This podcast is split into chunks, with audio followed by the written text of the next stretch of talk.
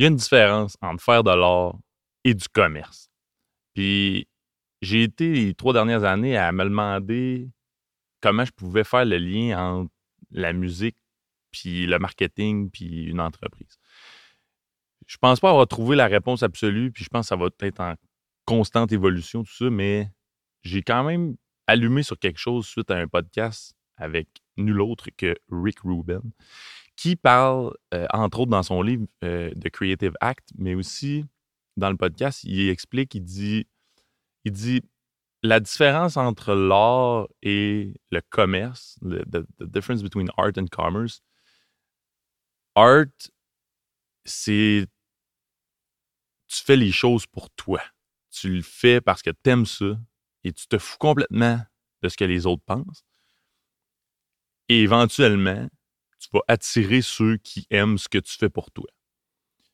Quand on est en commerce, quand on, veut être en transaction, donc on veut vendre quelque chose, c'est l'inverse. Puis en marketing, on a tendance à flirter entre les deux.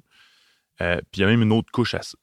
Mais quand on parle de commerce, c'est qu'on fait les choses pour l'audience qu'on veut atteindre, puis on, crée carrément quelque chose autour de la démographie, autour des champs d'intérêt d'une cible qu'on veut atteindre.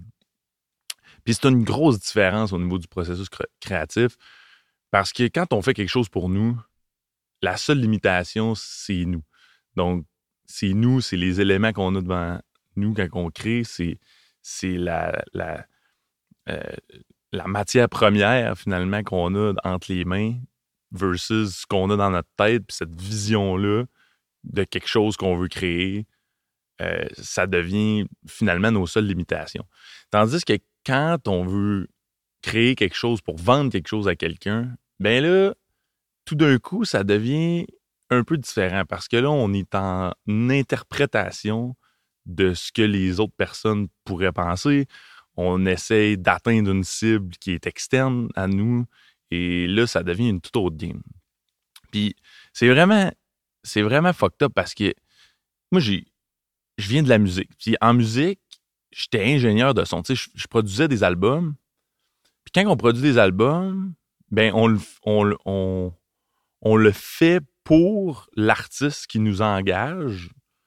Dans ma situation à moi, c'était ça. Tu sais, il y a des producteurs d'albums où c'est différent. Il, y en a qui produisent carrément les albums, donc c'est eux qui, euh, qui fournissent le budget, etc. Moi, c'était à l'inverse, c'est les artistes m'engageaient pour produire leur musique.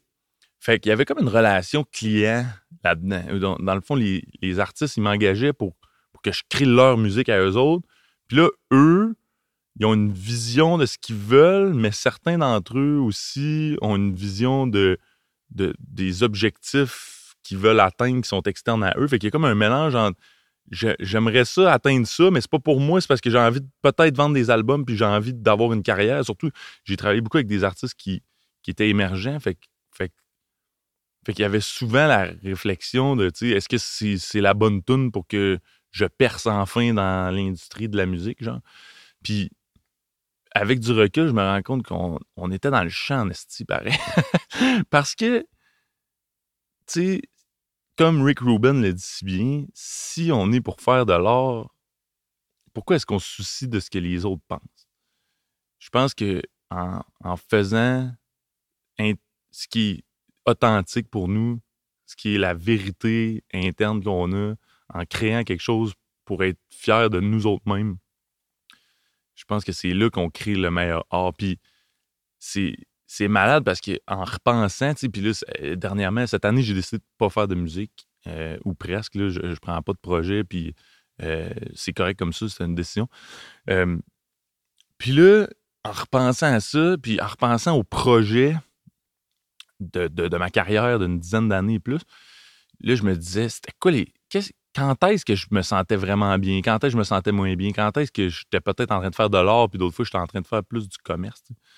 Puis j'ai réalisé que en faisant euh, ce que j'avais en tête, puis quand les gens me donnaient de la, place, mettons, de la latitude pour créer, c'est les projets qui ont marché le plus. En, en, fait, les projets collaboratifs où la vision était vraiment alignée entre moi puis l'artiste, puis qu'on se relançait des idées, puis que là, on avançait vers une vision commune qui nous appartenait à nous, puis qui avait rien à voir avec le marché ou une cible qu'on voulait atteindre qui était externe à nous-mêmes. On avait juste envie d'être dans le char puis de trouver ça hot, ce qu'on fait, tu sais, le soir en sortant du studio.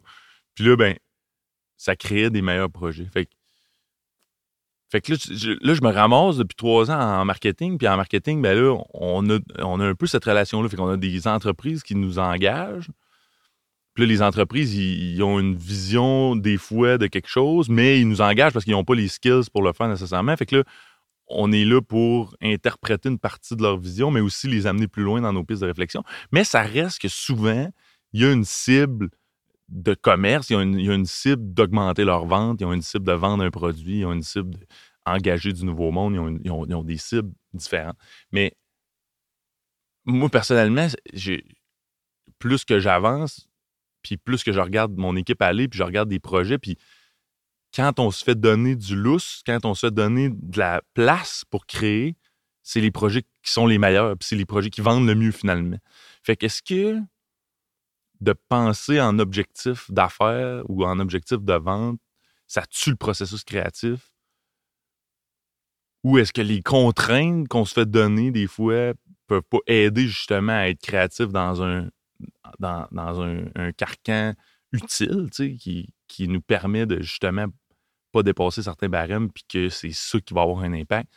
Euh, c'est toutes des bonnes questions. Je, me pose encore tout ça, mais j'avais envie de partager cette perspective-là de euh, qui en partie m'a allumé de Rick Rubin parce qu'effectivement, quand j'étais en musique, on, faisait de l'art, mais certains faisaient du commerce, puis il y en a d'autres, on était vraiment dans l'art pur, dans le plus possible, en tout cas dans la création pour nous, puis on avait juste envie d'aimer ce qu'on fait, puis d'avoir un, produit final qu'on aime, nous. Puis ça a donné que c'était ces produits-là qui vendaient le plus. Fait, fait que des fois, je me dis en marketing, est-ce qu'on essaye trop de vendre, justement, alors que on pourrait juste focuser sur ce qu'on aime, sur la collaboration qu'on est en train de faire en ce moment, puis faire du mieux qu'on peut pour atteindre un niveau de satisfaction interne qui est bon.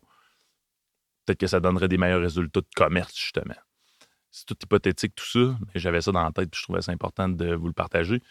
Euh, fait que bref, est-ce que l'art finit par créer du commerce ou est-ce que le commerce tue l'art? Très bonne question.